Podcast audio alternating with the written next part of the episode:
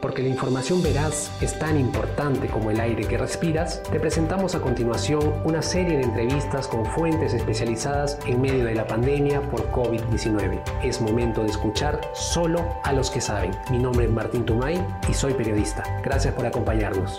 El Comercio Podcast presenta El Comercio te informa. Hola amigos del comercio, ¿qué tal? Muchísimas gracias nuevamente por estar ahí, por seguirnos.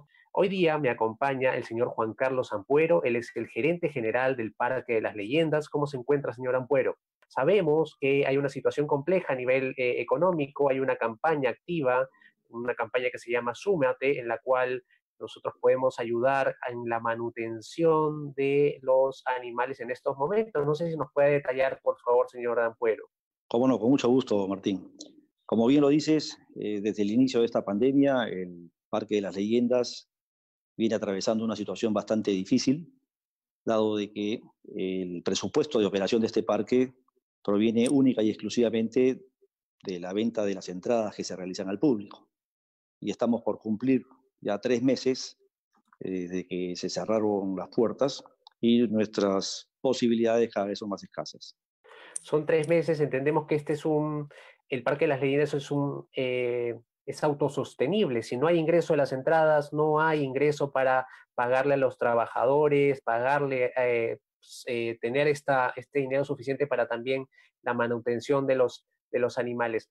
¿Cómo, ¿Cuándo inició esta campaña y la campaña Súmate, que es básicamente que la gente puede comprar entradas con anticipación y cómo va hasta ahora, señor Ampuero? Bueno, una de las tantas acciones que pusimos en práctica al inicio de la pandemia fue la búsqueda de recursos y una de las ideas fue la de lanzar esta campaña Súmate, que consiste básicamente en la venta de entradas anticipadas para que el público pueda adquirirlas el día de hoy y hacer uso de ellas en el transcurso del año una vez que se reaperture el parque o inclusive durante el próximo año. Esta campaña... Sí, sí, adelante. Dime, Martín. Quería saber cómo se adquieren estas entradas. Las entradas se adquieren a través de la página web del parque, y es relativamente fácil, es simplemente entrar a la tienda de la web, eh, donde están las instrucciones de cómo adquirir las entradas. Ok, perfecto. Esta, esta campaña inició ya hace algunos días. ¿Hay algún, algún número ya de cuántas personas ya han adquirido sus entradas? ¿Eso se puede adelantar o todavía no, señor Ampuero? Sí, claro que sí. A la fecha es aproximadamente 35 días desde el inicio de esta campaña. Ya tenemos cerca de 9.000 personas que han adquirido sus entradas para, hacerlas, para utilizarlas una vez que termine este periodo de cuarentena. Eh, a la fecha tenemos recaudado aproximadamente 150.000 soles que van a ser destinados exclusivamente a la compra de alimentos y gastos producto del cuidado que realizamos eh, diariamente a favor de los animales. Ok. ¿Hay alguna fecha quizás que ustedes manejen sobre cuándo se podría ya eh, tener público dentro del Parque de las Leyendas o todavía no lo, no lo saben?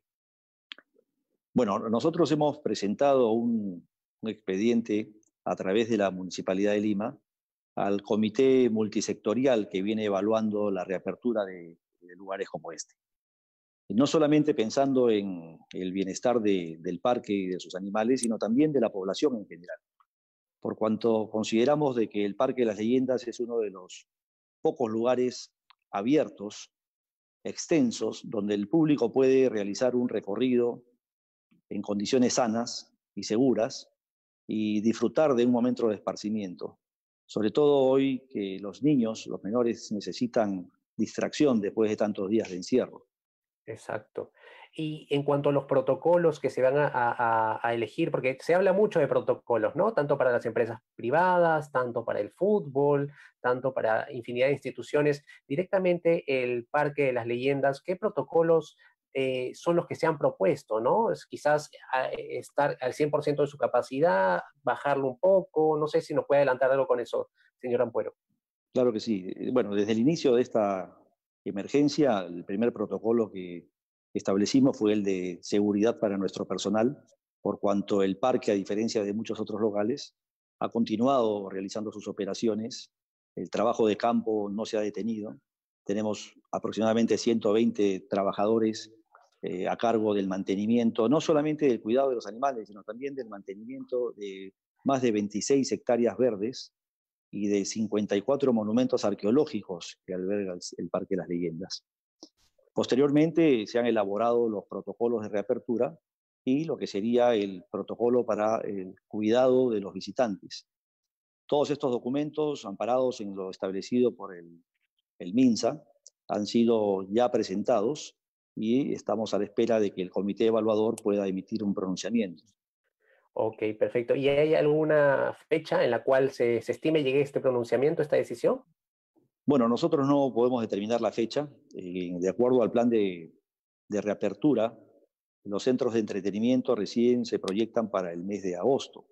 Sin embargo, teniendo en cuenta de que este es un espacio especialmente acondicionado, eh, abierto, con aire fresco, aire puro y espacioso, hemos planteado una reapertura a partir del mes de julio, teniendo en consideración un aforo limitado y un circuito preestablecido que permitiría controlar los flujos de, gente a lo largo de dos turnos, un turno en la mañana y un turno en las tardes, de manera tal que los visitantes no tendrían por qué exponerse ni estar eh, aglomerados. El parque, te repito, tiene 98 hectáreas de, terreno en, total y fácilmente podemos eh, manejar flujos de hasta 4.000 personas sin ningún tipo de inconveniente. Genial, genial esa, esos datos que usted nos da, señor Ampuero.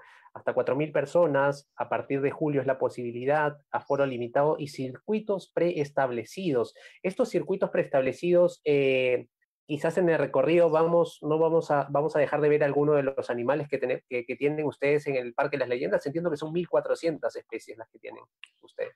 Así es, sí. Bueno, los únicos espacios que no han sido considerados para este recorrido son aquellos espacios cerrados, que son muy pocos, caso específico, por ejemplo, del mariposario y de algunos museos de sitio que tenemos instalados dentro del, parque.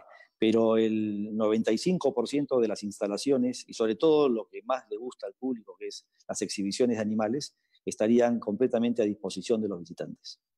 Ok, perfecto. Entiendo que son 180 toneladas de alimento entre carnes, frutas y follajes los que ustedes necesitan para mantener a, los animales que tienen dentro del Parque de las Leyendas.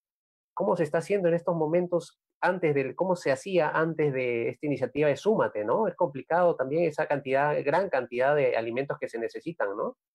Sí, afortunadamente la afluencia del público de los dos primeros meses nos permitió tener eh, recursos suficientes como para poder atender las necesidades del mes de marzo y del mes de abril. Eh, nadie podía imaginarse de que esta emergencia iba a expandirse durante tanto tiempo, pero avanzados los días eh, nos vimos en la necesidad de plantear una serie de, alternativas. Una de ellas a la Municipalidad de Lima, que ya ha dispuesto una transferencia de recursos para poder eh, cubrir parte de estos gastos, y también a través del CERFOR, que es el Servicio de Flora y Fauna, quien ha gestionado ante el Ministerio de Agricultura eh, una partida especial que va a permitir el cuidado y la alimentación de animales, no solamente del Parque de las Leyendas, sino de los más de 104 centros de crianza que hay a nivel nacional. Esta partida ya ha sido autorizada por el Ministerio de Agricultura y estamos esperando que pueda ser habilitada en los próximos días. Al inicio usted nos comentaba que la campaña Súmate es una de las estrategias que se están poniendo en marcha. ¿Qué otras estrategias están manejando señor Ampuero? Bueno, eh, entre otras, también estamos ya desde hace algunos días transmitiendo en nuestras redes eh, talleres para que el público pueda participar de ellos. Como te mencioné, tenemos un jardín botánico, que es el único en su género en la ciudad de Lima, con más de 5 hectáreas de extensión, donde se albergan más de 4.000 especies, algunas en peligro de extinción.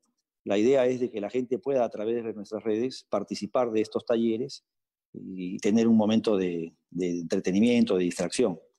Adicionalmente, eh, hemos salido a la búsqueda de, grandes empresas o instituciones que pudieran querer apadrinar de alguna manera a algunos de nuestros ejemplares a través de la donación de recursos, sean estos eh, en especies o en dinero, que sea utilizado exclusivamente para lo que es alimentación y el cuidado de, este patrimonio, no solamente de zoología, sino también de, del botánico. Genial. Una curiosidad es, estos estas 180 toneladas de alimentos, ¿en cuánto tiempo es que se agota o cuánto tiempo se consume, señor Ampuero? Ese es el promedio de consumo semanal del parque. Semanal.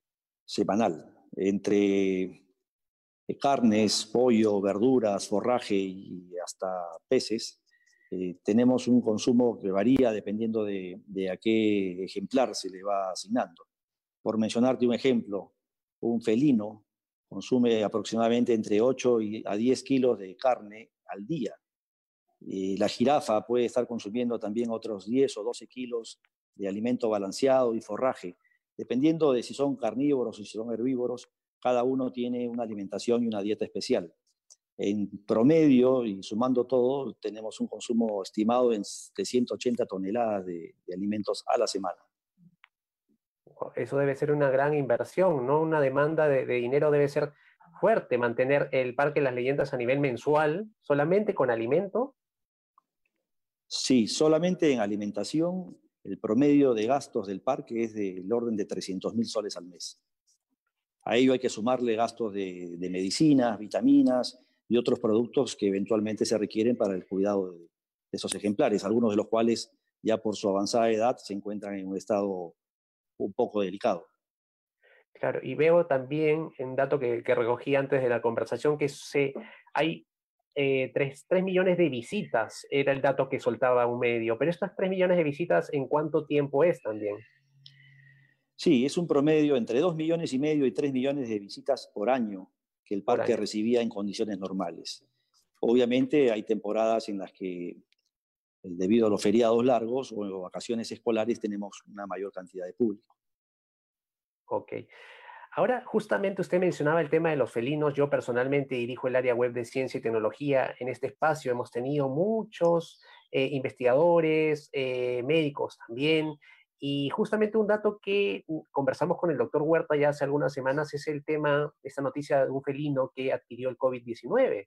Y queríamos saber si ustedes, eh, dentro del zoológico, entendemos también que hay felinos, eh, si hay alguna eh, estrategia, un protocolo especial para estos felinos, para que no se vean afectados también por, por el COVID-19.